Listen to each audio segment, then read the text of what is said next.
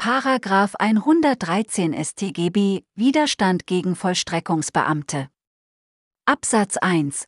Wer einem Amtsträger oder Soldaten der Bundeswehr, der zur Vollstreckung von Gesetzen, Rechtsverordnungen, Urteilen, Gerichtsbeschlüssen oder Verfügungen berufen ist, bei der Vornahme einer solchen Diensthandlung mit Gewalt oder durch Drohung mit Gewalt Widerstand leistet, wird mit Freiheitsstrafe bis zu drei Jahren oder mit Geldstrafe bestraft.